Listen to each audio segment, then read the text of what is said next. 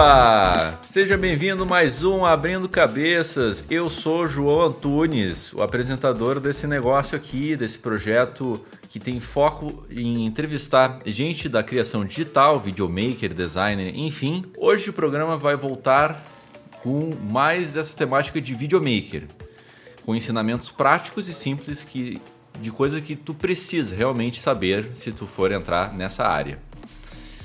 Então eu tô aqui com o Vitor Fagundes para conversar com um velho amigo meu que quando eu encontro com ele eu sempre aprendo coisas novas, que é o Pedro Xavier. E aí, Pedrão, tudo certo? E aí, tudo certo? Tudo certo? Saudade de participar aqui do podcast com vocês. Agora É, faz... Vamos dar, né? Vamos ver. Vamos ver o que vai ser de pergunta aí. Agora eu posso me apresentar, porque eu fui me apresentar, o João me cortou, cara. O que, que foi isso? é, eu tô, eu tô Se com, eu tô, querido, eu tô com o. Vitor, mas foda-se o Vitor, aí continuou o papo. eu tava com o J do C.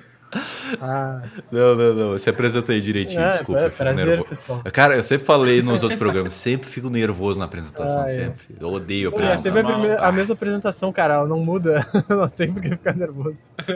Não, o, que é foda é que o João fica falando e fica todo mundo em silêncio, assim, esperando ele acabar. Daí o João começa a ficar nervoso e quer acabar de uma vez. Não, mentira, mentira. Eu, eu gosto de gravar isso. Que isso? Se apresenta logo, negão. Já me apresentei, negão. É coisa rápida, era só pra dar oi mesmo. Ah, tá. Bom, então, tipo, a gente bate papo sobre outras coisas, até mesmo de videomaker pra caramba, né? A gente estudou por muito tempo na mesma faculdade, né? Um saiu, um ficou, mas eh, agora não vamos entrar, focar muito nisso, né? Só queria saber, tipo, nunca te perguntei isso, como começou realmente ter o interesse em vídeo, sabe? Tipo, Em foi a- vídeo? a- uma pessoa específica, alguma coisa assim? O que que foi? Cara, desde, desde que eu era pequeno, eu e o Matheus, meu irmão, né? Ele. A gente sempre gravava uns, uns curtas com uma. Toda câmera que a gente pegava, ou, alguém, ou aparecia alguém com uma câmera, a gente pegava e gravava alguma coisa, algum curta, alguma brincadeira. Então fui pegando gosto por isso. Uhum. Mas o que eu sempre gostei era desenhar, né? Só que daí, ah, o tempo foi passando, eu fui vendo que. Que vídeo. Eu não sei, eu nunca tinha pensado vídeo como uma profissão, né? Eu sempre pensei, não, eu quero, eu quero desenhar, eu quero ser desenhista. Até que um dia eu peguei, por que, que eu quero ser desenhista? Comecei a me questionar. E não, mas vídeo é uma coisa que eu sempre fiz desde pequeno e sempre adorei. Então eu pensei, ah, vamos começar a investir um pouco mais nisso. Pois é, né? Sempre tem a- uma brincadeira na nossa infância que acaba virando job, porque. Comigo também É, era assim, uhum. sabe? Eu, eu fazia vídeo da, da família, gravava a família, depois editava, botava tudo junto. E assim foi indo. Eu- desenhar também era uma coisa que eu fazia quando criança, mas é, não sei. eu- quando, eu ganho, quando, eu- quando a gente ganha o computador, ganha as coisas, a gente começa a futricar. E aí a gente começa a se especializar na coisa, né? Meio automático, assim. É, exato, exato. Não, tipo, tu. Eu até falei, não, não lembro de que programa foi, mas realmente, tipo, tu. Tu vai fazendo as coisas sem mesmo perceber que aquilo vai se tornar a tua profissão no, no futuro, né? É, verdade. É muito louco, assim. É, tu vai testando, tu vai gravando, e daí tu pensa, pô, já tô fazendo vídeo, já tô no. Eu acho que vou trabalhar nisso, né? Daí eu ve- vejo as vagas de emprego que, pra onde eu posso trabalhar, daí, ah, tô trabalhando. Tipo, é muito. Pelo menos pra mim, eu acho que essa área de criação é muito natural como tu entra, assim. Mas é por isso que eu pergunto, como teu interesse realmente começou, sabe? O que tu começava a assistir, o que tu começava a ver. Mas ao mesmo tempo, tipo, a resposta é muito parecida nesse sentido, né? Tipo, é meio natural, né? Não tem muito o que, é, né? é, é, é completamente orgânico. O... Desde que a gente é pequeno, a gente é, é criado na... vendo coisas da, da área criativa, vendo desenho, vendo filme, vendo novela que seja, sabe? Isto, e normalmente, provavelmente você deve ter passado por isso e pensar, ah, como é que eles fazem isso? E começar a olhar como que é feito a- as criações. Sim, total. Pra quem, pra, quem, pra quem se interessa por isso, acaba sendo automático. Pessoa nem percebe e vai, vai estudando assim enquanto se, se entretém. Sim, total, total. Tipo, eu tava vendo a animação Klaus lá, a de, a de Natal, Sim. né? Eu acho que todo mundo conhece aqui. Não, não cheguei a ver ainda. Mas eu tô ligado. Mas sim, tipo, eu via que Eu jurava que a animação era 3D, mas não era. Era um- Era um fa- falso 3D, tá ligado? Eles fizeram só um esquema de luz pra parecer em uma animação 3D. Daí Eu achei aquilo. Sim, pois é, eu vi Nossa, um tão breakdown foda, dele. tá Era caô, era caô. Era. me enganou, me enganou. é, Mas, mas tu tinha perguntado o que, que eu assistia, né? Quando era pequeno. Aham. Cara, o que eu mais gostava de assistir quando era pequeno era anime. Como eu já gostava de desenhar, né? Eu gostava de ver os, os desenhos. Uhum. E uma coisa que desde pequeno sempre me interessou é como o anime conta uma história, né? Ah, sim, é totalmente de- de diferente, cada né? episódio. É, não, eles, eles puxam muito no, no emocional da pessoa. Uhum. Mesmo que seja um anime simples, tipo Dragon Ball, ah, que é basicamente só porradaria, mas durante as lutas eles fazem, eles falam algumas coisas que te, te trazem uma emoção. E isso, quando eu, quando eu era pequeno, eu sempre tentava trazer no- nos curtas que eu e meu irmão a gente fazia. A gente fazia mais coisa de, de comédia, né? Coisa mais engraçada. E a gente sempre tentava fazer uma coisa meio, meio anime, assim. Sim, entendi. Entendi. É, eu sei que eu te conheço, né? Eu sei que uma das referências tuas é o corredor digital lá, né? O canal Ah, não, gringo. Tá, tá, mas é só, olha só, é, esses negócios que tu tem aí, tu e teu irmão, assim, que é de anime, assim, mas baseado em anime, eu já imagino que seja bem tosco, assim, então seja bem engraçado. Eu queria saber, tu tem isso guardado ainda? Porque eu não vi, tu não me apresentou esses trabalhos velhos. Que isso? Ah, cara, não, não, não tem. A, sei lá, 99% se perdeu aí nos HD que queimaram, nos HD antigo, ou era gravado em, Ah, em isso é, fita uma, cassete, isso então é uma não, pena, não tem velho, mais. porque eu tenho algumas das minhas gravações, as primeiras, assim, tosqueira. Cara, não adianta, não tem como o cara começar, uma criança fazer um filme Tarantino, tá ligado? Então sempre sai tosqueira, não, não, Ah, com não, certeza. não, não. sempre sai tosqueira. Né, não. Não, até, até esses tempos eu tava com uns amigos meus aqui da praia, que a gente tava olhando umas fotos antigas e tinha uma, uns vídeos que eu, que eu tenho aqui no HD, que é um curta que a gente fez quando a gente tinha, sei lá, 8, 8 anos, 7 anos. Eu peguei uma, uma aquelas câmerazinha quadrada, sabe? E comecei a gravar, ah, vamos fazer uma, uma historinha aqui, não sei o quê. Pegou umas arminhas de brinquedo e, e foi fazendo umas atuações, umas coisinhas assim. Eu pensei, putz, eu fazia isso aí desde sempre, né? Não, total. Eu sempre, eu- eu sempre gostei de gravar curta e coisa e historinha. Não. É, eu vi os teus vídeos, né? Eu, vi- eu já vi muitos trabalhos teus, né? E me lembra muito o tipo de efeito, o tipo de humor do corredor digital, assim, né? Por isso que eu citei eles, assim. Então. Ah, é, é, uma, é uma inspiração, né? É, eu cresci assistindo o Rocket Jump, né? sim, Desde- sim. Eu, eu, eu acompanho ele desde 2010. Agora ele parou, né, de produzir para o YouTube. Mas eu acompanhava ele desde 2010, desde que eu tinha 15 anos. Total. Daí eu sempre, eu sempre fui vendo essa parte de efeito especial. Eu peguei gosto. Eu peguei gosto mais por causa dele, dos efeitos especiais. E fui me inspirando. Daí, uns anos depois, eu conheci o Corredor, que até surgiu antes dele, dele né, na verdade. Eu, eu não era muito fã, mas depois comecei a acompanhar mais os vídeos deles e fui até hoje. assi- Assisto tudo que eles, que eles publicam. Não, total. Tu citou o YouTube, né? Tu falou que eles não tiveram mais interesse em fazer vídeo do YouTube. Tipo, como é que tu vê. Eu vou dar uma expandida nessa pergunta, né? Mas como é que tu vê o mercado de vídeo no geral, sabe? Porque o pessoal que publicava no YouTube não anda publicando mais, não. Tipo, o pessoal nego velho, né? Não publica Nego mais. Eu- É, os, uh, nego velho assim, né? Porque tem o Caio Moura que é, é nego velho, mas ele tá há 10 anos no YouTube só, né? Tipo, tempo de em tempo, perspectiva de tempo de vida é pouco, né? Mas em internet Sim, a internet é muito rápida. é. Mas, Ah, e o, e o YouTube surgiu com youtubers né, em 2010, então ele tá desde o início. é, desde o início, desde o início. Então, como é que tu vê no geral esse mercado audiovisual, sabe? Pro YouTube, tu quer que eu fale de algum nicho específico ou geral, assim? No geral, é, no geral. Eu citei o YouTube porque eu lembrei de toda essa história quando tu falou que eles não tiveram mais interesse em investir ali no, no YouTube. né? É, o, o que que... O, vou até citar o que o Fred Wong fala na, no podcast que ele deu pro Corredor Digital. Uhum. É que para quem quer trabalhar com, com filmagens curtas, que nem é o meu caso, é legal porque te abre, te abre portas que talvez não conseguisse. Mas tu não consegue se manter por muito tempo. Isso lá nos Estados Unidos, imagina aqui no Brasil. Uhum. Tá. Mas o YouTube ele é uma porta de entrada pra tu ficar famoso. O que tu vai fazer com essa fama, daí depende de, de indivíduo para indivíduo. Mas, Mas- o YouTube como plataforma, ele te obriga a seguir alguns padrões de conteúdo pra tu ser famoso, né? te obriga. Não, não, não que o YouTube te obriga, o público te obriga, né? É, o Então, jeito que a plataforma foi criar, foi, foi- se estabeleceu, te obriga a manter uma um, um- um tempo certo e uma rotina certa de, de postagem. Nem só isso, é o conteúdo que tu traz em si. Tu, tu vê o exemplo do Michael Kister lá. Ele faz aqueles vídeos porque dá view. Os vídeos mais family friendly lá, Sim. dá view pra caralho. É o que sustenta ele. Mas, enquanto ele faz esses vídeos, ele vai botando os projetos pessoais dele no, no canal. É, até ele Mas- mesmo mas falou não, isso, aqui- né? mas eu acho que- Né? Aquele tipo de conteúdo. Mas tu não acha que agora tá, tipo, mais, cada vez mais difícil furar a bolha do, do YouTube, tipo, a- entrar com um canal, a não ser que tu tenha um planejamento, assim, muito incrível, como foi o caso do canal do Piuí, que eu acho que é um dos canais mais recentes que eu vejo de cinema. Não conheço. É, Os caras são daqui do Sul, os guris são daqui do, de, de Porto Alegre. Pensei que tu tava falando do PewDiePie. Não, o Piuí, canal Piuí. É muito bom. Sim, sim. É, eles fazem vídeo de saga, de, de série, né, e coisas. E eles tiveram, dá pra ver que tem um planejamento ali por trás, dá pra ver que tem uma, um roteiro, um faz o roteiro, outro faz a edição e tal, e aí a coisa parece fluir.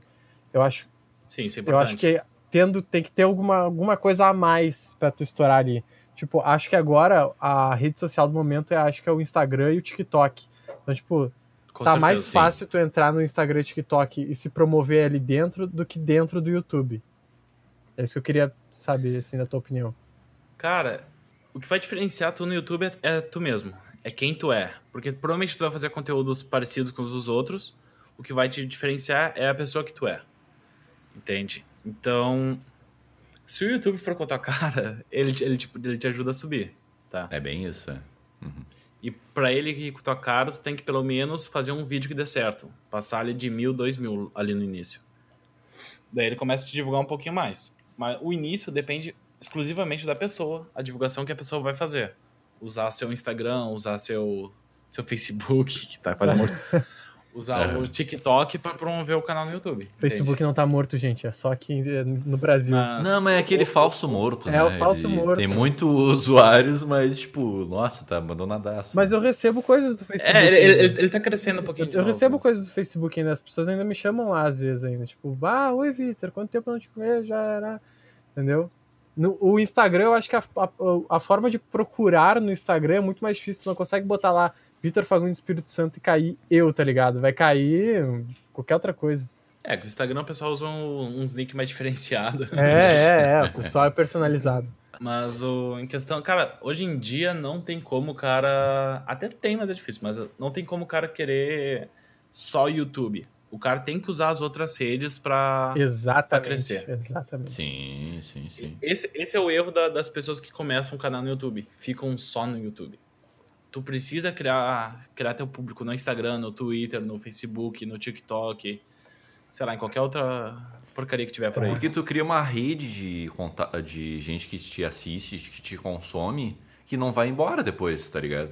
Porque Sim. um vídeo do YouTube, tá, eu assisti um vídeo desse cara, eu curti. E vai embora, nunca mais vai ouvir falar do É cara. verdade, mas. E o algoritmo do YouTube é uma merda, não recomendo os vídeos.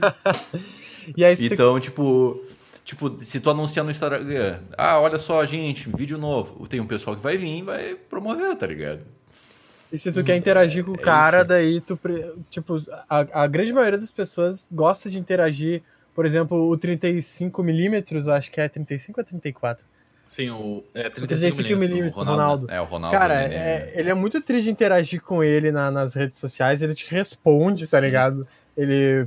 Sim, cara, pra, pra te ter uma ideia do Ronaldo, eu, segui uma, uma guria de maquiagem no, no Instagram. Uhum. Eu peguei e mandei mensagem pra ela. Ô, vê, é que eu- quando eu vi que ela era de São Paulo, ah, vê, vê com o Ronaldo, vê se ele não faz umas fotos legal tua. Eu nem conhecia a guria. Ela me respondeu, ah, vou ver. Daí eu mandei mensagem pro, pro Ronaldo. Ô, fotografa essa guria aí. que eu acho que vai dar bom, umas fotos. Dele, ah, tá, beleza, vou ver. Uma semana depois ele tá postando as fotos da guria. Eu nem conhecia os dois. Sim. Ele, ele interage muito bem com, com o público dele. É. Isso é- Não, total, total. Só tem que vir aqui no Abrindo Cabeças, né? Não- Ainda não Ah, respondeu. Tá guardando Chamou, né? mágoa. Tá guardando mágoa Mas- já. Eu posso, eu, eu, Eu vou tentar, meu. Vou mandar mensagem pra ele, porque ele já aceitou as minhas mensagens, né? Aparece lá dele. Tudo que ele, tu fala, ele faz, tá ligado? Daí fala, faz isso daí pra nós. Brincadeiras. Tudo um pouco exagero, mas acontece. É, não, não, tô brincando, claro, né? Mas, tipo. Mas é isso, tá ligado? Tipo, uma coisa que no, no YouTube que eu acho que é essencial é tu ter frequência e tu não criar expectativa, cara. Se tu criar expectativa, ah, se esse vídeo vai bombar, tu vai se ferrar, tá ligado? Porque não, não é assim que funciona. Só depois de um tempo, tu entendendo que o YouTube aceita, que o YouTube é, recomenda, daí tu pode criar expectativa, tá ligado? No início não, é, cara, não precisa. A, a, expectativa tem que ter quando tu sabe que vai bombar. Tem vídeos que tu sabe que vão dar mais visualizações que outros. Uhum. É, eu não sei se vocês estão acompanhando aquele canal do, do Peter, do, do Inerd, aquele de negócios. Não, não, não tô, mas eu sei quem é o mas Peter. Eu conheço. É, tá, também. tem um vídeo específico dele que ele fala como, como tu começar no YouTube. Que é, em vez de tu fazer vídeo todo dia, ninguém te conhece, ninguém vai assistir. O cara vai entrar no teu canal, o que, que eu clico aqui? Tem um bilhão de vídeo. Daí assiste um, acha meio chato, é, e vai embora. Ele, ele explica, faz vídeos uh, curtos, mas extremamente bem trabalhados. Depois, quando tu tiver já um público, tu começa a fazer vídeos uh, com menos qualidade, mas com mais frequência. E vez ou outra tu posta vídeos com mais qualidades. Pra, pra te ter uma noção, o My Conquister usa isso. Funciona perfeitamente. Não, total. Tipo, mas também, não, também tem isso, né? Tu tem que ter um padrão de qualidade para tu se igualar a quem tá no mercado, né? Quem já tá ali no, nos É, o, grandes. importa- Na o impor- verdade- o importante é não ter pressa pra É, postar. na verdade, eu É, acho que tu- É. depende do teu ramo. Tipo assim, ó, se tu é um cara que vai falar sobre tecnologia, acho que é legal tu ter. Se tu é um cara que tu vai falar sobre educação, assim, acho legal tu ter no mínimo um áudio bom. Mas, tipo, tem, No Ah, mínimo. não, áudio é Tem- in- in- tem umas- indispensável. é 50% do vídeo é o áudio, né? Sim, É. por isso que se chama mais. audiovisual, né? É, mas, tipo, tem uns caras que quebraram essa barreira de ter que ter uma certa qualidade. Tipo, o Whindersson Nunes veio um cara sem camiseta, gordinho sem camiseta, sabe? No quarto É, aí que eu falo, o que, o que pegou ali foi a pessoa. Uhum. Mas ta- talvez se ele tivesse um áudio melhorzinho, talvez ele tivesse crescido até mais rápido. É, Ah, sim. Talvez, não sei. Sim, sim. sim, claro, obviamente. Se tu tem mais qualidade, é, é mais, é mais interessante, né? Dá, dá um pouquinho mais de Uhum. destaque. Mas não quer dizer que vai te levar ao estrelato tão. Sim.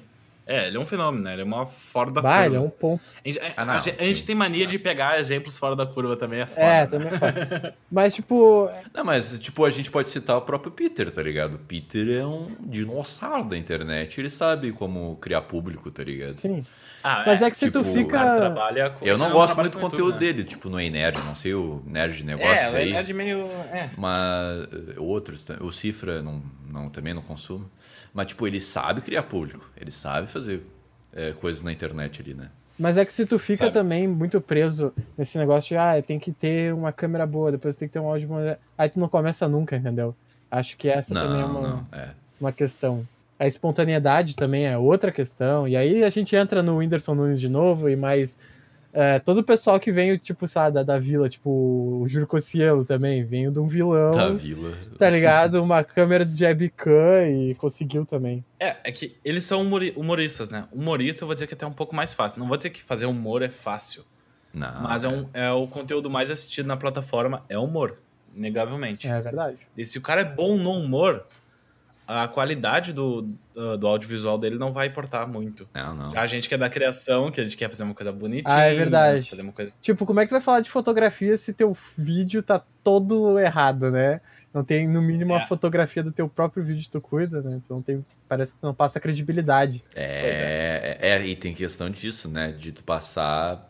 Exatamente, exatamente o que tu falou, credibilidade no teu trabalho a partir da qualidade do, do teu vídeo, tá ligado? Então, se tu vai se considerar, ah, eu sou produtor de vídeos, eu sou videomaker profissional, e daí tá todo cagado, corte, tudo cagado, tudo.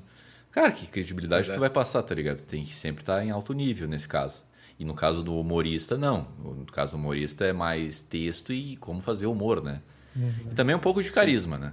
É, obviamente. Ah, é, com certeza. Ô, Pedro, eh, voltando a te entrevistar, eu queria saber e conhecer mais sobre a Coda, porque a Coda, eu e o JP aqui explicando pro pessoal, a gente viveu dentro da Coda, né, por um certo tempo. A Aham. gente ia lá, tomava é, churrasco, comia churrasco contigo, com teu irmão, com a tua família ali e tal. A gente sempre teve dentro da Coda, mas a gente não sabe a história que ela tem, entendeu? Pelo menos eu não sei, entendeu? Eu queria saber mais dela. Como é que ela começou a, a ideia que, que eu saiba a partir do teu irmão, mas daí pra frente eu não sei mais. A Coda, para explicar pro pessoal, a Coda é a empresa do meu irmão, na qual eu faço parte dela, que é uma empresa de identidade visual, né? A gente faz de design, a sites, a, a, a vídeo, fotografia, a gente faz, é uma, uma empresa multimídia mesmo, né? A gente só não faz aplicativo, basicamente é isso. O, a criação da Coda foi quando o Matheus estava terminando o curso de produção multimídia. Ele estava conversando com o Conrado e o Alexandre de montar algum negócio. Para não trabalhar para ninguém, né? Eles não queriam trabalhar para ninguém. os amigos dele que ele conheceu no curso, isso? É, isso. Ah, tá. Conrado, o Conrado vocês conheceram até. Daí eles começaram a Coda uh, quando a gente... Eles começaram a Coda lá, lá em casa, quando a gente morava no Moinhos.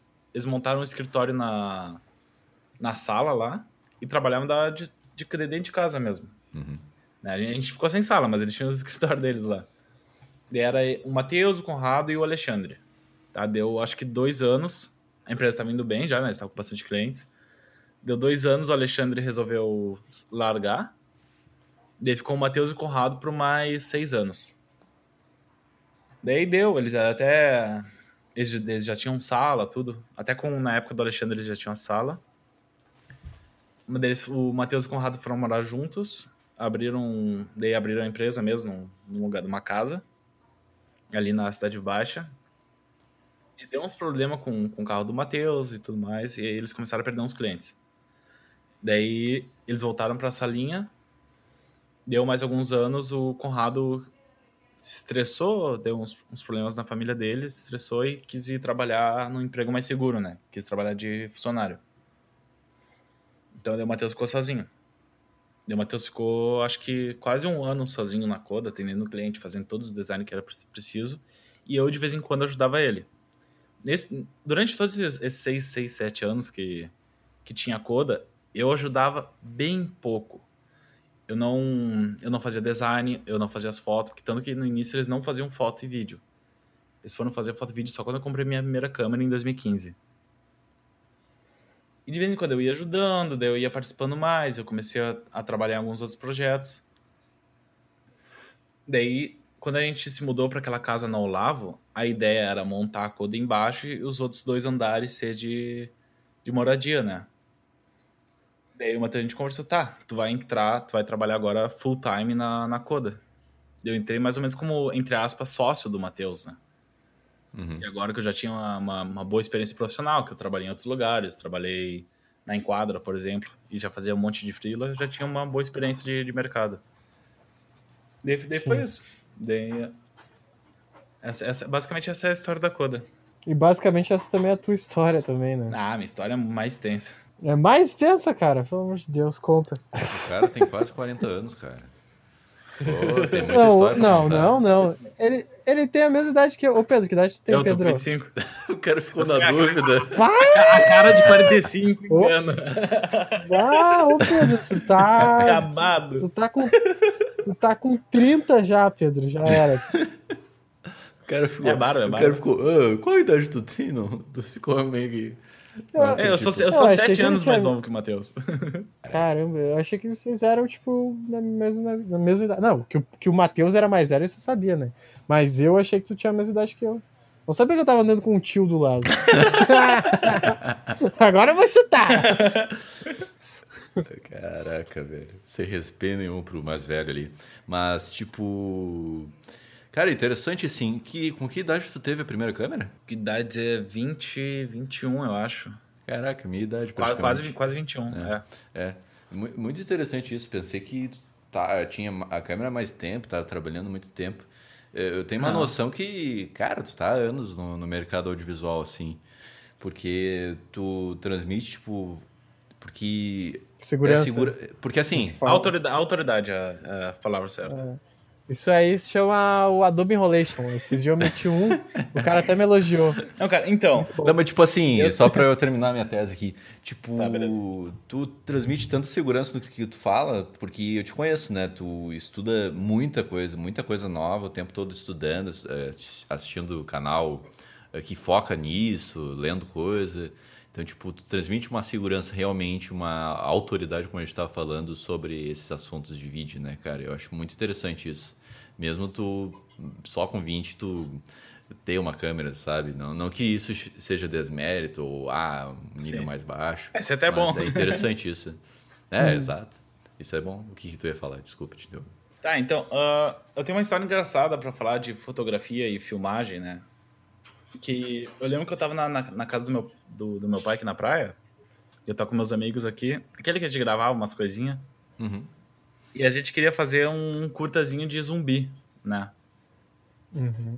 E eu fiquei lá dois meses na praia. A gente, ah, vamos fazer o curta, vamos fazer o curta, apelhando os guri.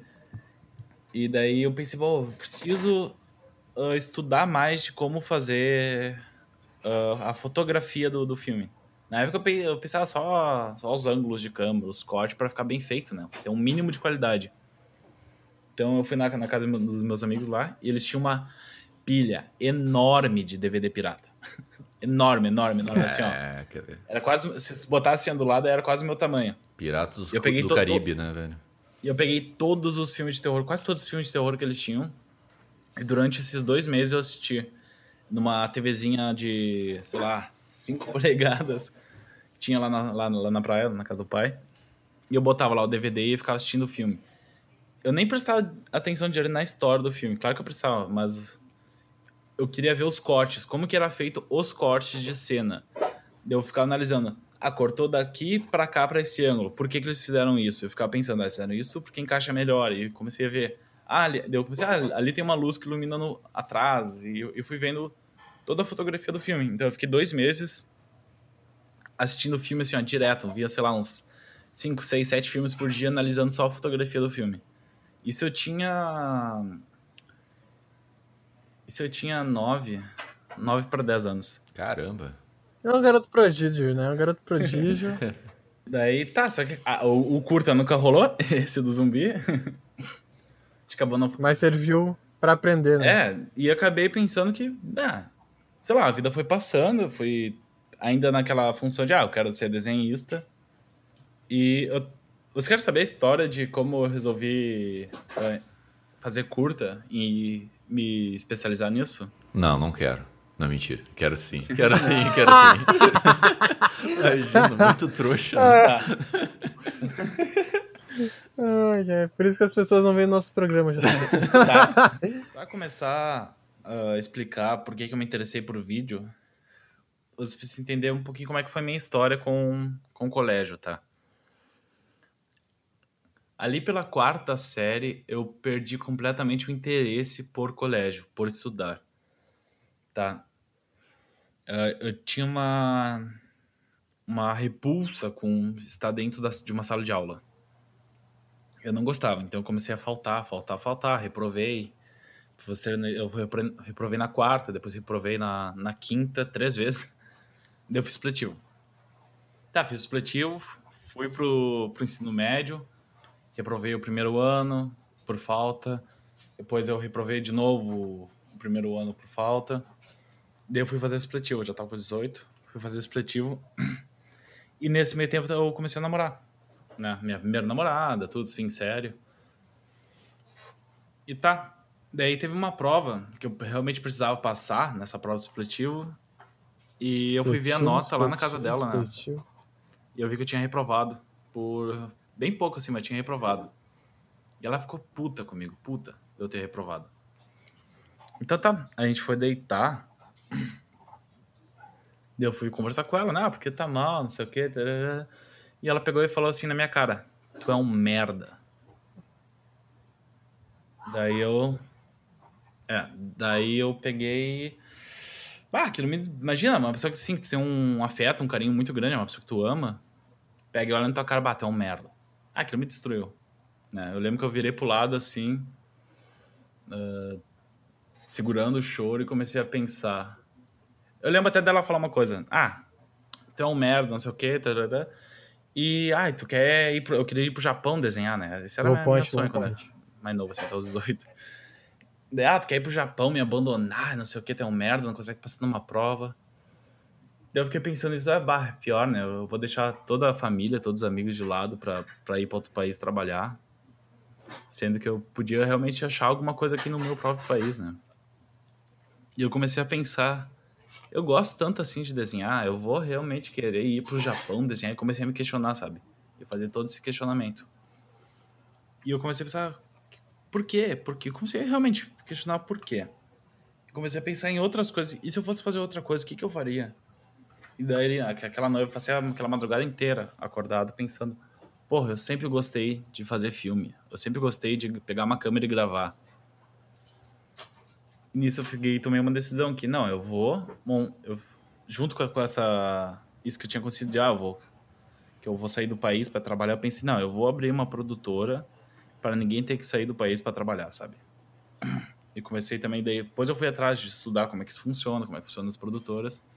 E desde então é a minha meta, criar uma produtora para para chamar gente para trabalhar, para ninguém ter que passar por, por isso que eu passei, de essa ideia de querer sair do país para poder dar certo. Mas daí tu não, não acredita nessa tese de sair do país para dar certo. Tu acha que.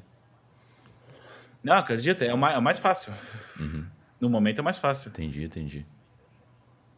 É, a, gente, a gente é muito mais valorizado lá fora. É, tipo, tem momentos na vida que tu tem que eh, ir contra quem tá sendo contra você, né? Quem tá te enfrentando, quem tá te ofendendo, tem quem tá te colocando para baixo e fazer as coisas que tu gosta, né? As coisas que tu acredita. É uma história bem, bem massa, cara. Sério mesmo. Bem foda. E Eu não, não conhecia, eu tô ouvindo pela primeira vez essa história, não sabia que era por isso. Nem, nem sabia que tu queria ir no Japão, né? Pouca, pou- pouca gente sabe. pouca gente sabe. Só que nesse meio tempo, né? Eu tava com 18, depois eu entrei no quartel, toda a história do quartel. Eu acabei adiando o meu, minha ideia de gravar, né? Porque o quartel, eu foquei só no quartel. Pois é, quanto o quartel te prejudicou e quanto o quartel te agregou na, na tua vida de audiovisual, assim, sabe? De audiovisual, cara, atrasou um ano meu- meus projetos, né?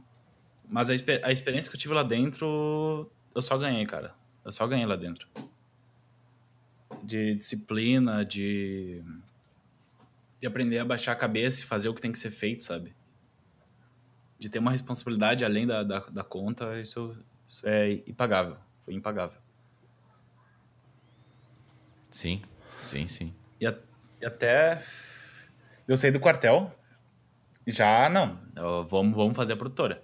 Comecei a falar com os amigos meus, peguei um amigo meu que tinha uma câmera da mãe dele, uma uma pow- power shot da, da Nikon, eu acho. Eu nem sabia mexer a câmera, só sabia, eu nem sabia mexer em câmera, né? Pra ter noção. Isso eu tava com 20, 20 anos, não sabia mexer em câmera. Eu, "Ah, vamos gravar, vamos gravar aqui uns umas coisas. Chamei uns amigos, eu pensei, qual pode ser o primeiro curta? Peguei ele, entrei no computador, escrevi o roteiro em cinco minutos, dei uma refinada depois. Chamei os amigos gravei o primeiro. Gravei o primeiro, eu já, comecei, já me empolguei e comecei a chamar um monte de gente. Não, vamos levar a sério. Chamei um monte de gente que tem o mesmo interesse que eu em produção. Daí tinha umas 20 pessoas na equipe, já. Na época era Primor Filmes, lá em 2015. E tá, daí a gente começou a tacar ali um monte de projeto, fazer um monte de coisa. Teve, daí teve uns problemas lá com, com um cara começou a desmotivar os outros. Enfim, não, essa primeira produtora não deu certo. Então, ainda mais que eu não sabia quase nada, né? Eu fui meio de, de loucão. De, comprei, daí eu acabei comprando. Não, vamos, vamos investir, investir em equipamento. Comprei minha primeira câmera. Eu, nossa, que câmera boa. Eu só usava no automático. Gravei o segundo curto inteiro no automático.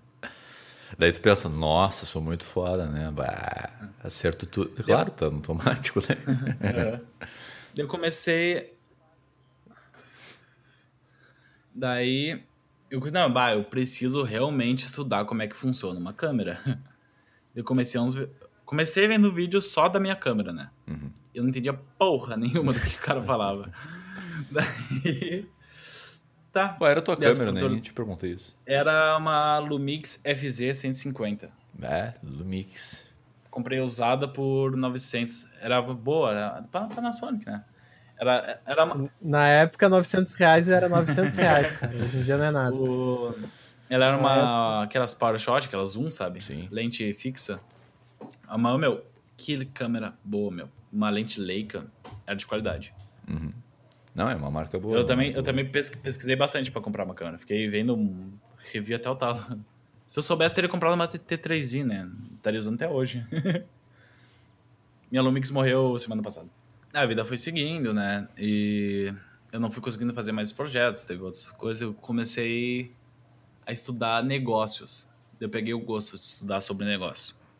Empreendedorismo, vendas, comecei a ler pra caralho. Deu pra, falei para mim mesmo, ah, não posso começar uma coisa sem ter uma noção básica de negócio. Se eu quero abrir uma, um negócio, eu preciso ter uma noção básica sobre negócio. Então eu comecei a estudar feito um animal sobre isso. Um animal. Só sobre o negócio.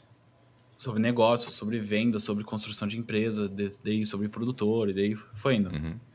Tanto que entrei em questão de. Fui para marketing multinível, entrei nesses.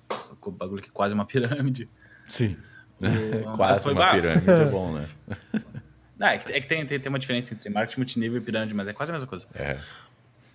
Mas aprendi pra caralho sobre vendas, ganhei dinheirinho, né? mais ou menos. Trabalhei, depois fui trabalhar num cinema para ver como é que funcionava toda a questão de cinema, sobre o negócio do cinema lá, falava com o dono lá algumas coisas. É, tá, saí do cinema e eu falei com um amigo meu, o David, cara, vamos montar um negócio, que esse, esse já tinha participado do, do, do segundo curta comigo. Uhum. E eu, meu, vamos montar um negócio, meu. Vamos montar um negócio. Não sei o que, vamos fazer, vamos tentar. E ele já tava ali aprendendo sobre fotografia. Eu vi, ah, cara, preciso realmente estudar sobre como é que funciona a câmera certinho e sobre fotografia. Eu lembro que, tá, a gente tinha feito o nome da empresa, a gente tinha registrado tudo, a, a agência Doma, daí ia ser uma empresa de foto, né? Enfim, não, não vou entrar muito em detalhe. Ele conseguiu umas primeiras clientes para tirar foto. E daí ele não sabia editar. Eu lembro que eu botei no YouTube como editar fotos. Eu vi um programa chamado Lightroom, achei um tutorial gratuito do Super Cinema, que para mim até hoje é o melhor tutorial de Lightroom que tem. E vi todos os, sei lá, 20 vídeos lá de mais de meia hora cada um uh, masterizei lá o programa certinho, fui editar, ele ia lá, tirava as fotos e eu editava. Daí eu me estressei com, com esse meu amigo aí, que ele começou a meio que desandar, não, não, não queria levar muito a sério o projeto. E eu fiquei bem puto com isso. E. Só que eu saí sabendo fotografar. Eu peguei o gosto pela fotografia. E eu comecei a trabalhar com isso de, de freelance chegava nas pessoas, ah, posso tirar uma foto tua? Posso uh, tirar foto de alguma coisa? Tanto que a, quando eu fui tirar foto do, do Imperium LARP, não sei se já contei essa história para vocês, eu vou contar aqui no podcast. Pode contar. Que eu, eu, eu tinha escrevido, eu, tá, vamos fazer curto agora, vamos fazer meus curtos, minhas histórias. Eu escrevi um roteiro e eu precisava de uma, uma espada de madeira. Eu, bah, onde é que eu vou achar uma espada de madeira? Não tô afim de fazer uma. Eu falei, ah, vamos comprar uma. Eu botei no LX, botei espada de madeira. E apareceu lá uma muito bonita. E eu, ah, que legal isso aqui. Eu vi a espada de Ema. Eu, que porra é Ema? Eu botei no, no, no Google, Ema. Eu descobri que é um estilo de luta de espada. Eu vi que tinha uma escola, Ema Brasil, lá. Eu perguntei, ah, vocês têm sede em Porto Alegre? Alguém que ensine em Porto Alegre isso? Daí o cara, ah, a gente tem esse, esse fulano aqui. Eu peguei e entrei em contato com o fulano. Ele, ah, meu, eu tô, tô, montando aqui agora o curso, tá gratuito, aulas gratuitas. Apare, aparece aí pra tu ver como é que, que, tu acha. Eu fui lá, fiz a aula e conheci uma, uma guria lá. E ela. Eu fiquei amigo, eu fiquei amigo dela, a gente voltou junto pra casa. Ela falou: ah, esse final de semana eu vou, vou num evento medieval, LARP, um RPG assim. Eu, ah, que interessante. Que eu não, não conhecia, né? Daí ela falou, ah, até fotógrafo, né? Entra em contato com, com o Ivan, dono do evento, que ele talvez deixe tu ir de graça pra tirar as fotos. Eu fui lá no evento, falei com ele, ó, só o seguinte, sou fotógrafo aqui de Porto Alegre, não sei o quê. Queria ver contigo se eu não posso ir no teu evento tirar umas fotos sem cobrar nada, mas daí tu não me cobra a, a entrada. A entrada. Ele falou, ah, beleza, só vai caracterizado medieval, né? Pra não, o pessoal não perder a imersão. Peguei rasguei uma camisa, botei uma calça verde que eu tinha no quartel e fui. Chegando lá, tava com uma, uma câmera e um machado de espuma na mão tirando foto. E ontem eu tava com, ontem ontem eu encontrei o Ivan aqui na praia. Ele tava falando para mim que cara, depois aquele o LARP lá tava falindo, né? Era o terceiro evento, não tinha quase ninguém. O evento que eu fui tinha sete pessoas. Que eram só uhum. os amigos ali. Depois das minhas fotos, né, que eu fui lá, tirei as fotos. Beleza, editei direitinho mandei para eles, postaram no, no Instagram e no Face. O segundo, o evento seguinte desse teve 50 pessoas. Caramba. Por causa, por causa das fotos que eu tirei. Divulgação, né? É. é. Daí, até hoje eu tenho entrada vitalícia no LARP por causa disso. Que foda, mano. E hoje, e hoje ele parou, faliu, né? Agora, agora tá. Ah, agora parou pandemia, por causa né? da quarentena. Mas, mas faliu, ele quer voltar, né? ele, tá com, ele tá com projetos bem, bem, bem legais que eu vou ajudar ele a, concluir. Ah, já falamos aqui que a gente quer entrar no LARP, quer jogar depois, né? A gente falou. Ah, agora eu tô com grana, agora eu vou. Não, é. também, também. Eu é, vou chegar lá de, de, The Witcher. Até a princípio ele quer criar uma. Ele quer criar uma campanha de Kickstarter, né? Pro LARP. Porque ele tem muita ideia legal para fazer lá. Muita, muita ideia. E eu vou ajudar ele nesse projeto também. Pô, que foda, cara, que foda. É, tu contou um trecho bem, bem grande da tua vida, né? Tipo, nesse sentido, mano, é, tu foi bem na. Tipo, muito, tem muita história assim, né? Do cara que vai a fundo e vai aprendendo e vai fazendo, sabe? Porque tu vê, eu vi, eu vi aqui, né, que teve muitos problemas de. Não é com pessoas, né? Problemas pessoais que não deram certo, né? E às vezes afeta muito a pessoa isso, né? Mas daí tu não, tu foi atrás, tu procurou que errou e daí tu seguiu, né? Tipo, eu acho isso muito foda. Uma coisa que eu sempre aprendi com meu pai, né? Meu pai é professor. Uhum. Era professor, agora é aposentado. Que estuda. Não, não, não importa o que, estuda. Porque, tá, tu pode até pegar um, um empreguinho legal, tu ganha dois mil, mas se tu não estudar, tu não vai pra frente. Uhum. Sabe? Pode até estar tá recebendo bem, mas se der alguma merda e tu não tiver estudo, tu, tu para. Para na vida. Sim, sim. Não, Concordo muito, muitos ah, por pode trabalhar e, e, pode trabalhar e estudar, né? Não, não, é, não é só um ou outro. Pode estar trabalhando, chega em casa e olha um tutorial no YouTube deu, tá bom? Sabe? Tá, tá estudando. Aham, sim, sim. É, tem que cuidar qual tutorial tu vai pesquisar, né? Tipo, tem uns tutorial que meio que desensina, mas nesse caso, tipo, ah, o é audiovisual... É, com, com, a vida tu aprende. É, sim, com a vida sim, tu sim, aprende. Sim tutorial. É, senão o cara vai começar a acreditar em terra plana. Mas, tipo assim. do nada, do nada. Só alfinetada é, de tipo leve. Isso. Mas, tipo. Tu contou um pouco da trajetória, eh, essa trajetória, alguns momentos pesados, assim. Eu queria saber, tipo, o, qual o principal problema que tu viu para tu aprender, para tu é, seguir na carreira de audiovisual que tu pode passar para a pessoa que está começando agora, sabe? Um problema que, ah, não, não precisava ter enfrentado isso, daí tu aprendeu e daí tu seguiu, enfim. Uh, é meio pesado, mas saiba se colocar no seu lugar. Porque tem, tu tem que ter noção do conhecimento que tu tem. Tá? Tu não pode, por exemplo, ah, eu vou fazer um casamento de louco e ir lá e fazer. Vai de dar louco. ruim. De louco. Tu vai quebrar, tu vai quebrar a cara feio. Feio, que nem, que nem aconteceu comigo. É uma outra história. Mas é, saiba o limite que tu tem. Sabe o quanto tu sabe sobre, sobre algo. O quanto cabe nas tuas tu mãos. Tu tem que ser humilde o suficiente pra dizer: Isso aqui eu não sei porra nenhuma, mas eu vou aprender. Uhum. Tem, tem que ser humilde. Eu não sei isso, como que eu aprendo? Vai atrás e aprende. Basicamente isso. É humildade se, se botar no, no seu lugar. Claro que, para tu dar certo nesse, nesse ramo criativo, tu tem que ser cara de pau. Eu dou até o exemplo aqui do, do Abrindo Cabeças. Tu vai lá e manda mensagem pros caras famosos do ramo, os caras aceitam e tu entrevista eles. Se não tivesse essa coragem de ir lá falar com eles, eles não aceitariam. Porque tu nem tentou, né? É, nossa, e a foto fotografia é a mesma coisa. Tu vai lá e chega na pessoa, ah, quer tirar uma foto tua. E... Ah, outra coisa também que é importante que, cara, faz trabalho, trabalhar de graça, meu. Olha o LARP lá. O LARP eu fui de graça e abriu milhões de portas para mim isso aí. Quando eu fotografei de futebol também, eu fui fotografar de graça. Um, um time que tinha lá no Vala Futebol Clube, do Futebol 7. Peguei, ô meu, posso tirar umas fotos aí? Fui de graça, tirei. E até hoje eu consigo trabalho por causa deles. Sim, total, total. Tipo, só pra completar o, o exemplo que tu falou do Abrindo Cabeças, cara. Tipo, mano, se eu pensasse, ah, a pessoa não vai aceitar, não, nem vou perguntar. E tem várias pessoas que eu convidei e nem responderam, ou falaram que não, não poderiam, não, enfim.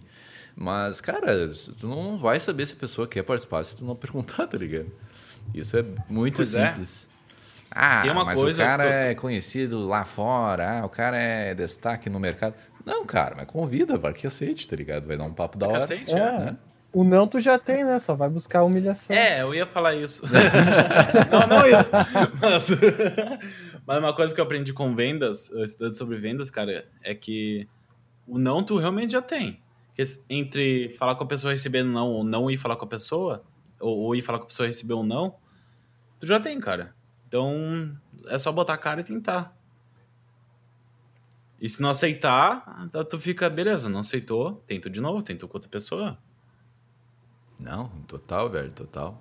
E, tipo, tive convites que eu enviei e a pessoa tava falando comigo, tá, é, tava combinado, mas depois sumiu, sabe? Tipo, nem vou citar nomes aqui, né? mas Não é o caso. Mas, tipo, acontece, tá ligado? E é- não é obrigação dela ser o mais educado, aceitar tudo que eu proponho pra Claro, ela, tá ligado? E, tipo assim, agora eu quero saber essa história do casamento aí. O que, que aconteceu? História de casamento. Antes de eu. Depois que eu tentei aquele meu negócio com aquele meu amigo, do nada, do nada, aparece uma guria no meu Face. Ai, tu, tu é fotógrafo, né? Eu sou, não sei o que, ah, tu me ensina a tirar foto? Eu, tá, ensino. Era, acho que era uma, era uma ex-ficante de um, de um amigo meu. Nem, não, Uhum. havia, tinha visto uma vez na vida. Nem sabia que tinha no Face. Que Daí, história boa, Pedro. Conte mais. não, não, não para, não pô, para. O cara tá sentado com aquela, aquelas mãos entre os dedos, assim, me conte mais, com uma cara de mal. Aí, enfim, eu fui. Eu chamei ela pra ir lá na, na Praça do Demai e ensinei ela a tirar foto. E quando deu uma semana, a guria já tava com, com uns clientezinhos, eu, olha, a guria. Que, que ela, ela vendia doce, né? Então ela tem a cara de pau de, de, de, de vender bagulho. De vender, vender os produtos. Dela se lançou como fotógrafa. Daí ela foi fazer uns eventos de, de segunda câmera, tudo, e conheceu um cara que chamou ela pra fotografar um casamento. Daí lá, tu quer ah, filmar o casamento? Eu, ah, pode ser. Daí eu entrei em contato com o cara, o cara... Eu falei, olha, minha câmera é horrível em baixa luz, tá? Ela, eu nunca fiz casamento, expliquei tudo certinho. Daí o cara, não, não tem problema, eu te, eu te arranjo uma LED pra tu fazer. Eu, tá, beleza. Se tiver uma LED assim, até, até ajuda.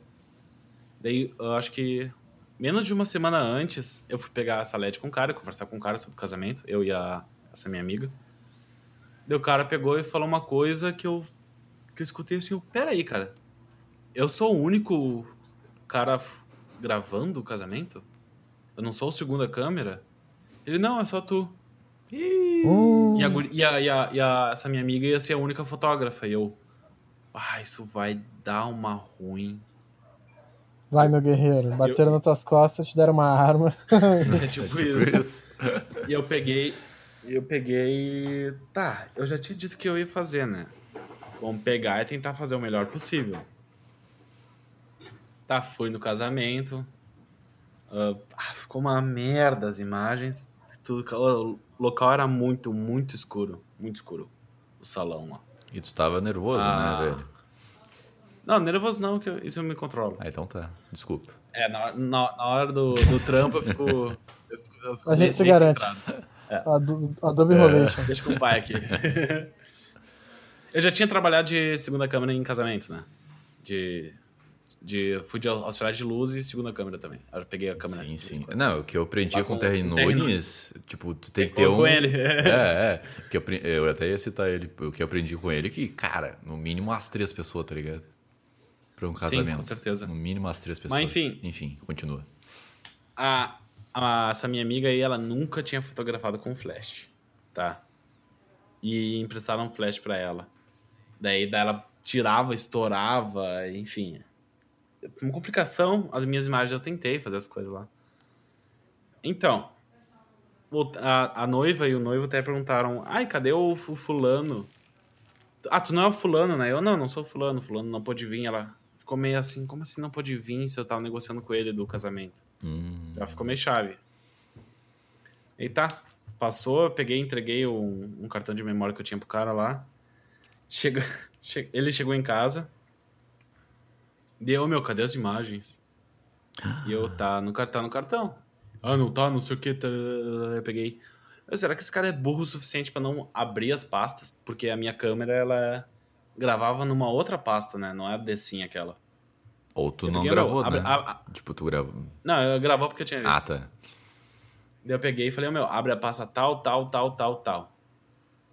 Passou oito horas, o cara não me, não me respondeu depois. Eu peguei o meu, tu achou as imagens? Ele, achei. Ficou até com vergonha de falar, né? Sim. Tá. Só que o meu, nunca tinha dado isso. A minha câmera deu problema naquela noite. Ela começou a corromper os arquivos. Ah. E corrompeu o arquivo do casamento. E. Caralho, minha... velho. É. Ali minha... foi naquela noite minha câmera começou a dar problema. Ela começou a corromper os arquivos do casamento. Depois, no, no, em outros trabalhos que eu fiz também, corrompeu. Mas eu, eu já estava mais preparado que isso acontecesse. Mas. Meu, daí a, a noiva pegou e mandou uma, uma carta de repúdio pro cara. Falou: ah, não vou cobrar o dinheiro de volta, não sei o que, mas estragou a nossa festa. Tu, tu contratou pessoas que, obviamente, não estavam preparadas para coordenar um casamento sozinha. Brad, uh, desceu o cacete no cara, o cara ainda quis nos culpar. Meu Deus, cara. Quis nos queimar, eu e a guria. Sendo que ele em momento nenhum falou que a gente ia ser os câmera principal. Ele sabia que a gente nunca tinha feito isso, ele vai lá e contrata e bota dois duas pessoas que ele não conhece. Contrata não, né? Dá dois tapinhas nas costas e uma arma na mão. É. Te dá dois, duas águas e uma balinha. Ah, e a LED que ele tinha me emprestado, meu, é uma LEDzinha bem pequenininha assim, ó. Que botava em cima da câmera nem iluminava. Iluminava a menos de um metro. Ah, o cara me fudeu de uma maneira. Mas é o que eu falo. Você tem que ser cara dura e tentar fazer as coisas, mas se põe no seu lugar. Saiba quando não dá. Eu devia ter, eu devia ter me botado no meu lugar, esse, aquela vez que ele falou que eu ia ser o câmera, eu ia falar, pau no teu cu, cara, porque eu não vou fazer. Tu quer me fuder. Eu devia ter falado isso pro cara. Caraca, um exemplo bem, bem perfeito para o que ah, tu eu, falou aí. Eu, eu, eu, passei cada perrengue já. Caraca, fiquei, fiquei tenso daqui, tá ligado? Putz, grilo. Eu fico imaginando o que seria se fosse eu, tá ligado? Como é que eu ia agir, tá ligado? Ah, eu, eu, eu, eu queria me enfiar num buraco e morrer, meu. ah, mas o cara passa por umas dessas, sempre acontece. Não, total, total. E, tipo, a gente, como amigo, a gente acaba não, não contando esses perrengues, né? A gente acaba só sabendo do...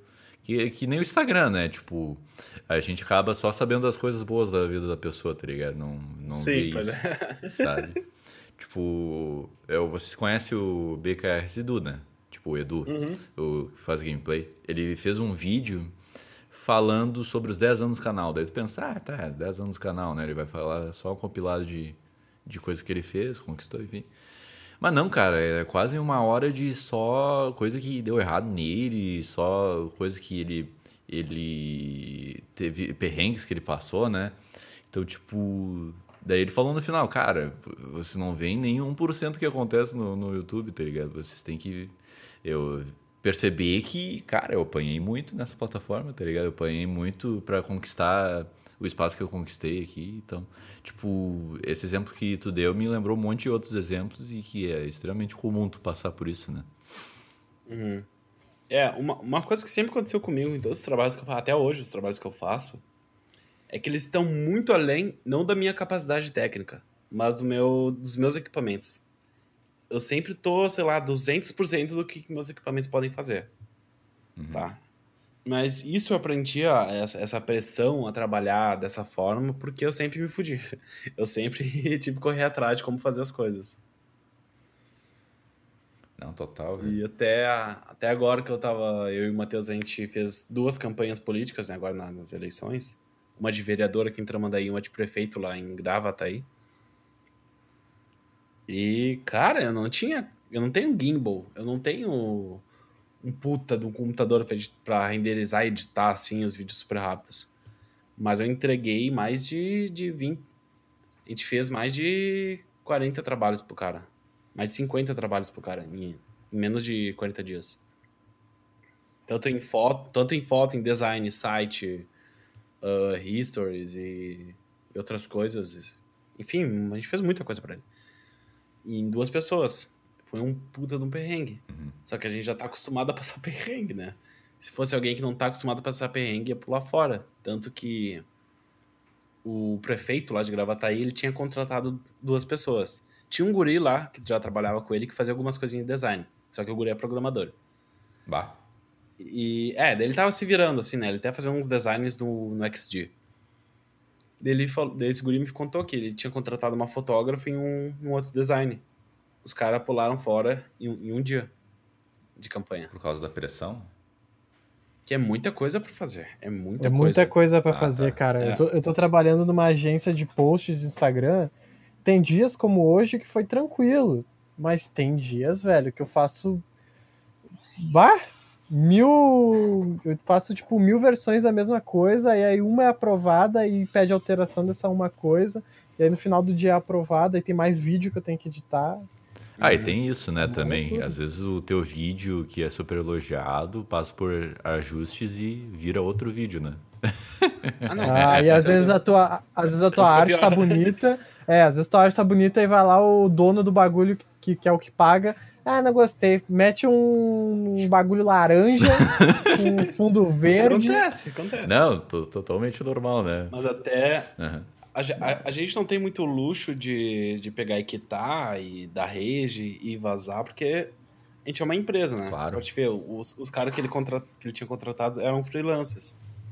Isso uhum. não é trabalho para freelancers, né? Uhum. Eu e o Matheus, a gente já tem a mentalidade de empresa. O cliente vai ser chato, o cliente vai exigir, é trabalho pra cacete. Total, velho, total. E, é, eu citei esse exemplo dos ajustes aqui porque, tipo, eu, eu não lembro qual podcast eu, eu falei sobre isso, acho que foi com o Cajal, mas, tipo, ele, tipo, falar isso, né? Tipo, cara, é, tu tem que saber receber críticas também, né? Se tu vai trabalhar numa empresa e vai trabalhar para pessoas, é, tipo, ah. Às vezes a pessoa não tem noção nenhuma, às vezes tem e se acha toda toda, às vezes acha que tem noção.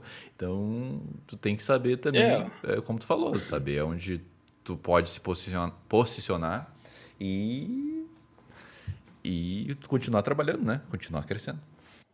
Sim, essa coisa de alteração do cliente, que daí ele estragou o trabalho, que eu vejo muita gente falar isso. Cara, não importa a alteração que o cliente peça. Pega, faz do teu jeito, como ele pediu, né? Mas com aquele teu toque e faz o melhor possível com aquilo. Eu vejo muita gente da nossa área que, ai, ficou ruim porque o cliente quis assim. Não. O cliente tem uma, tem uma ideia e tu mostra para ele, ó, essa tua ideia combina com isso. E tu vai lá e adapta da melhor forma possível. Não, não, não existe desculpa para um trabalho sair ruim. Não existe essa desculpa, ah, foi o cliente que quis assim. Não, tu, tu é um profissional, tu tem que adaptar o trabalho. Ele pede uma coisa porque ele, uh, talvez uma coisa meio tosca, porque ele não tem a noção. Mas ele tu vai, tu vai pegar até, tu pode fazer duas versões, assim, ó. Ó, essa aqui é a tua versão, essa aqui é a minha versão mais adaptada. Bah, direto eu faço isso, cara. Daí, normalmente eles vão escolher a tua versão. E se eles não quiser, tu pega ainda por cima. Só que a versão dele tu faz bonita, tu não faz só, ah, o cliente quis e vai ficar assim. Não, o cara tá te pagando. No futuro, ele vai, ele vai te recomendar para outras pessoas: olha, esses guris são bons. E tu pede para eles fazerem uma alteração, eles vão lá e fazem melhor ainda. E aí tu ganha mais clientes. Não, total, total. Tipo, o que eu ando aprendendo assim, sabe, cara, é, trabalhando mais no mercado, é que não existe. Tipo, algumas coisas existe o impossível, né? Mas no geral não existe o impossível, sabe? Não, não tem. É, é possível tu fazer, é possível tu tentar fazer, então não tem por que tu falar assim, ah, tipo, é, não vou, é, não tem como fazer isso, não, não dá. Uhum. Às vezes dá, cara. É, tá a alteração do cliente pode realmente ficar uma merda. Tu pega e fala para ele, olha só, isso aqui não ficou legal. É que a gente fica com medo dos clientes de, de retrucar. Mas não, não, tu fala assim, ó, ah, desse jeito não ficou legal, tu quer tentar fazer de outra forma? Ele pode dar outra ideia, ou, ah, tá, faz teu jeito aí, que eu confio em ti, sabe? Não, total, total. É, existem clientes e clientes, né, cara? Tem os que são mais adeptos à tua ideia e tem outros que são mais rígidos, então... São, são pessoas, né, meu? Pessoas é, são, são assim. Tem que saber lidar. A gente lida com o público, né? Apesar é. de, de ser designer, a gente lida diretamente com o público. É, com pessoas, fotografia, não tem, não tem coisa mais pessoal do que tu tá... Uh, tu tem que entrar na mente do teu cliente para entender o que ele quer, isso é completamente pessoal. Bah. E entender o ângulo que ele gosta dele mesmo. É, às vezes ele pede para fotografar um produto específico também, né? E, tipo, fotografia de modelo também é muito isso, né, cara? Tipo, tu entender o ângulo da pessoa e, ao mesmo tempo, não pode ser... Uh, não pode deixar desconfortável, tu não pode fazer uma foto ruim e, enfim, tu tem que pensar um monte de coisa na cabeça enquanto tu tá fazendo o trabalho, né? É, tu tá sempre a, a mil ali. O que, é, eu tenho, eu tenho, que entreter a modelo, eu tenho que deixar ela confortável, eu tenho que achar enquadramento certo, eu tenho que ajustar a luz desse jeito. Dirigir, dirigir, é. Dirigir a pessoa. É. Tu tem que, tu, enquanto tu tira a foto, já pensa, aí, isso aqui dá pra editar dessa maneira, ou tu quer fazer uma coisa mais artística do, da, da tua forma. Pensar, como que eu posso fazer isso? Tua cabeça tá ali, ó, 200%. Sim, sim. É, mas em qualquer trabalho, eu vejo muito o Ronaldo Nenê falar isso e outros fotógrafos, mas qualquer trabalho, design, tu tá trabalhando com clientes. Se tu não for legal com o teu cliente, deixar ele confortável, o, um design que seja, o cliente não vai gostar, porque ele não gostou de ti. Porque a gente lida com pessoas, né? Querendo ou não. É verdade. Qualquer trabalho, se tu assim, ó, desde o início que a pessoa veio falar contigo, daí tu atende a pessoa super bem, Daí tu, tu vai mostrando exemplos, vai conversando com ela, entendendo com ela, trocando uma ideia com ela. Tu, ela pede uma alteração, tu não fica ai, ai, ai, ai, reclamando para pro cliente. Ou se a pessoa quer pede um desconto e tu fica, não, e é grosso com a pessoa e fecha mesmo assim. A pessoa não vai gostar do trabalho, não adianta. E nem de ti. Ah, é, principalmente. sim, sim. E não vai te recomendar para outras pessoas. Então, o trabalho bem feito é aquele que o cliente, o, o trabalho aprovado é aquele que o cliente se sente satisfeito. Eu estava conversando com a com uma amiga, com uma amiga minha que eu fui tirar umas fotos dela. Que, nossa, a gente tá. A gente, eu fui lá na casa dela, né? A gente, a gente bebeu um pouco, ficou conversando, fomos tirar foto. A gente se riu o ensaio todo, a gente ficou três horas tirando foto. Riu o ensaio todo. Ela, depois ela me comentou, nossa, quando eu fiz o meu book de casamento lá, os caras foram tri chato, não gostei de nenhuma foto.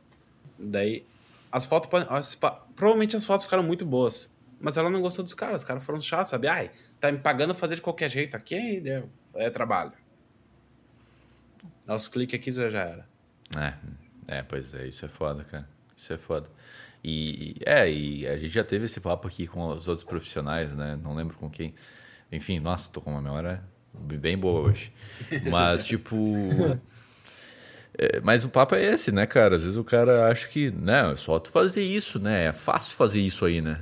E às vezes não é fácil, tá ligado? Mas, meu... Ah, nunca é fácil. Nunca é fácil. É. A gente, a, gente, a gente já se costuma a ser difícil. exatamente, exatamente. e daí tu tem que se acostumar com isso. Não, não é fácil. E às vezes a pessoa entra na área e vê, pô, a fotografia é legal, é, dá uns cliques aí e, e fazer foto. Mas não, tem todo um a mais. E vídeo também, tem todo um a mais que, por trás que tu precisa saber, né? E é. não é só fazer cliques, como algumas pessoas acham. Mas enfim. Tipo, agora eu quero saber o seguinte, assim, né, cara? Qual é a tua perspectiva de futuro atualmente? De o que o Pedro quer ser, sabe? Quer ter uma produtora, quer fazer vídeos no futuro? O que, que tu quer ser, cara? Cara, a ideia é a mesma. É abrir a produtora. Uhum. Mas os caminhos... Eu tô trilhando outros caminhos, né? Como deu essa pandemia... Eu tinha... Contextualizar aqui para Vocês sabem, mas contextualizar o pessoal. Eu e o Matheus, a gente tava lá em Porto Alegre, né? Com aquela casa de três andares. A, a, a gente tinha o escritório lá embaixo. Tava tudo indo assim certo. E deu a pandemia, né? E a gente perdeu os nossos principais clientes por causa disso, eles ficaram sem dinheiro e cortaram, nos cortaram, né? E, e a gente vivia de aluguel. E apertou muito lá o aluguel. gente até poderia tentar ficar lá, mas. Uh, ia dar ruim, ia dar ruim uma hora ou outra. Uhum. A gente ia atrasar aluguel, provavelmente ia dar pior. Daí um, a gente pensou, ah, quer saber, se é pra se mudar, né, ia ficar em casa mesmo, vamos, vamos pra praia. Vamos morar pra praia e tentar construir a coda lá, tentar ganhar nossos clientes lá, fazer a vida lá. Daí a gente veio ver um, uns apartamentos aqui, a gente alugou um carro, veio pra praia, a gente encontrou nosso antigo vizinho, que ele mora aqui. Ele tem duas casas, né? Lá, lá em Porto Alegre e uma aqui. E tá, a gente encontrou com ele, a gente conversou com ele, ah, a gente tá procurando aluguel aqui. Né? E no dia seguinte ele ligou pra nós. Olha só, eu tenho uma casa que eu só alugo no veraneio, que é tanto assim, mas eu faço para vocês extremamente barato, para você ficar o ano e sair no verão. Depois se quiser voltar, volta aí. E a gente veio pra, pra essa casa aqui em Tramandaí. Uhum. Então, antes da gente ir, eu tava com um projeto da Primor, da Primor Filmes, da, da Coda Primor, né, da produtora, com, com o Arthur, a Tatiana, contigo, uhum. o Vitor, eu falei meio que por cima algumas coisas. Já tinha muita gente. Tinha muita. Lembra, né? Tinha, tinha, tava com quase 20 pessoas. Ah, tinha uma projeto. galera. Nossa. Ah, mas tu sabe, né? O projeto tava com quase 20 pessoas, mas só 10 iam participar. Ah, com certeza, com certeza. Não, mas tu fez mas isso peguei... por querer, né? Chamou um monte de gente pra ver, ah, quem é que vai ficar agora? Pra, pra, pra, filtrar, pra filtrar. Sim, sim. Tanto que eu fiz, eu, eu tava dando aula de roteiro, que tu e a Jorge participaram dessa aula. Uhum. Eu ia dar aula de, de direção pro pessoal vai começar a fazer os curtas. Daí a gente, eu e o Arthur, a gente tava com outro projeto paralelo, que era só de filmes de terror. Que nesse projeto paralelo a gente já ia conseguir todos os equipamentos de iluminação gratuitos. Uh, a gente ia filmar com uhum. Red. A gente ia filmar com Caralho. os melhores equipamentos que tinha, né? tudo de graça. O pessoal tava. Em... Tinha uma galera postando na gente. E ali na metade desse ano a gente ia tocar os projetos. Tá? Tava tudo, tudo certo. Deu a pandemia, fodeu tudo, eu vim pra cá. Então, eu não posso me apegar a esses projetos. Uma coisa que eu aprendi na vida. Se eu me apegar a alguma coisa que eu, eu sei que não vai dar certo, não vai dar certo mesmo, né? Claro, uhum. tem que ser persistente, mas quando tu tem que se botar no seu lugar. Agora não é a hora disso, não tem como. Senão eu vou ficar estagnada. Então vamos por outros caminhos. Então agora que entramos daí, né, aqui na praia, eu quero me focar na fotografia. Tanto que na Coda eu nem tô trabalhando muito mais, porque a gente tá mais só com coisa de design, né? Claro que quando tiver vídeo e foto, pela Coda eu faço, mas eu falei pro Matheus, olha, eu vou na Coda eu vou trabalhar só com foto e vídeo. Tu, tu cuida do design, tudo, uh, vamos se estabelecer aqui, mas eu vou focar na fotografia. Aqui eu vou conseguir clientes, vou investir no, no Instagram bastante. E para ter noção, aqui eu fiz algumas fotos, já começou a surgir clientes, sabe? Surgiu antes, antes de eu começar a, a me divulgar como fotógrafo aqui, já começou gente querendo fotos, sabe? Então acho que esse vai ser o caminho que eu vou seguir para juntar uma grana, para comprar mais equipamento, para poder daí sim, ou tanto aqui em Tramandaí ou voltar para Porto Alegre para abrir a produtora. Eu tenho ainda a minha ideia, aquela do, da, da Primor Filmes, de, de dar aula de cinema, dar aula de roteiro, dar aula de direção. E eu vou ir nesse caminho, ganhando meu dinheiro, comprando equipamento, mas sempre visando abrir a, a produtora no, no futuro. Claro que tem o um canal no YouTube também da, da Primor TV, que até tu faz o patrocínio aqui no Abrindo Cabeças. Sim, sim. Que ele, ele é uma divulgação minha, uma divulgação dos meus trabalhos de audiovisual, fotografia também. Mas a ideia do canal é chamar, não é só um canal meu, né? Tanto que não é meu nome, nada. Esse é um canal bem no estilo. Sabe o Corredor Digital? Claro, eu citei ele aqui. Já, já, já viu, sim, já viu o canal secundário deles, o Corredor Crew? Não, não vi, não vi. Que é, é eles no dia a dia do estúdio, sabe? Uhum. Fazendo vários projetos, várias coisas, mostrando o making off das coisas dos projetos, ou sei lá, fazendo desafios, coisas assim, sabe, para alimentar o canal. E é muito divertido, claro, que, que, que é inglês, né? Mas quem entender inglês eu recomendo muito procurar lá Corridor Crew, grupo Corredor, né? Que é tanto que agora eles estão com um quadro novo no, no canal que é artistas visuais reagem a a efeitos visuais ou dublês reagindo a, a cenas de dublês em filme, daí é, tem, além de ser extremamente engraçado e divertido, tu aprende muito assistindo os vídeos. Mais que um tutorial, às vezes. Daí a ideia da, da Primor TV é isso. É, claro que é para eu me, me divulgar como fotógrafo, como videomaker, mas também para para criar toda essa, essa a produtora. Ela vai começar ali, ela tá pequena ali, tanto que eu dei uma pausa com o canal porque tá fazendo outros trabalhos.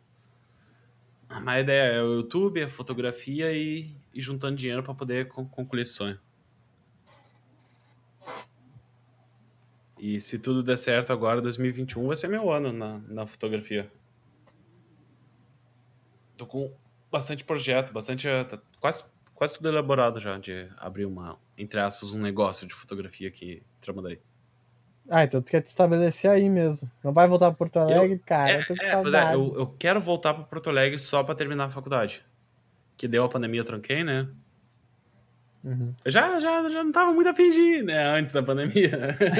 Mas isso ninguém tava. Como eu já falei, eu tenho, eu tenho ranço de ficar numa sala de aula, né?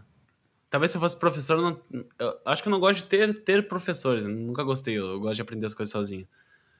Mas eu, eu quero voltar, eu quero ir morar. Tanto que eu quero me estabilizar aqui em Tramandaí, juntar um dinheiro, poder voltar para Porto Alegre, morar sozinho lá, morar sozinho pela primeira vez, e terminar o curso. Depois eu não sei o que eu vou fazer, se eu fico por lá, monto alguma coisa lá, ou volto para cá e continuo com, com o YouTube e com as fotos. E claro, com ajudando o Matheus na coda aqui. Não, não, realmente, tipo assim, tipo. Ah, faz tempo que tu. Parece que faz anos que tu saiu de Porto Alegre, assim, né? E tá aí em Tramandaí. Mas uma coisa que tu me ensinou agora nesse programa aqui é que tem mercado para tudo que é lugar, né, velho? Tem mercado para tudo que. para onde tu sim. ir, né? Isso é. Eu achei muito legal. De... É, pois é, em questão de fotos, sim. É que a Tramandaí ela, ela é uma cidade que ela tá crescendo, tá? Ela tá crescendo cada vez mais. Então, a gente se estabilizar aqui é uma, uhum. até uma questão estratégica. Quem já pensou nisso? Claro ah, que a gente pode né, pegar certeza, clientes, né? não na questão de vídeo e foto, mas em design, em websites, a gente pode pegar clientes de qualquer lugar do país. Sim, não, total, velho. Tem mercado para. Ah, vai ser mercado grande ou pequeno. Ah, não, não sei, né, cara? Daí tem que pesquisar, mas tem mercado, tem. Sempre tem gente precisando de fotos, de vídeo, enfim. Sim, claro. Talvez, sei lá, em, em carazinho pode não ter, mas vai ter, provavelmente. Carazinho. Enfim. Mas, cara, já deu um tempo bastante legal aqui. Muito obrigado pela tua presença, cara. É, eu mantenho ainda minhas palavras no começo do programa. Sempre que eu converso contigo, que eu bato um papo contigo, eu aprendo coisas novas na, na área, cara. E isso eu acho muito foda de ti. Então, valeu, muito valeu. obrigado pela presença, cara. Feito, cara. Valeu. Eu que agradeço o Quer falar alguma coisa aí, Vitor? Muito legal. Cortando o entrevistado. O entrevistado. Mas foi mal, foi mal. Pensei que tu não ia falar mais. Tá, continua. Ah, de novo eu dei aquela. Edição, tá não, e de novo eu dei aquela minha de tipo, quer falar alguma coisa aí, Vitor? Não, tô legal.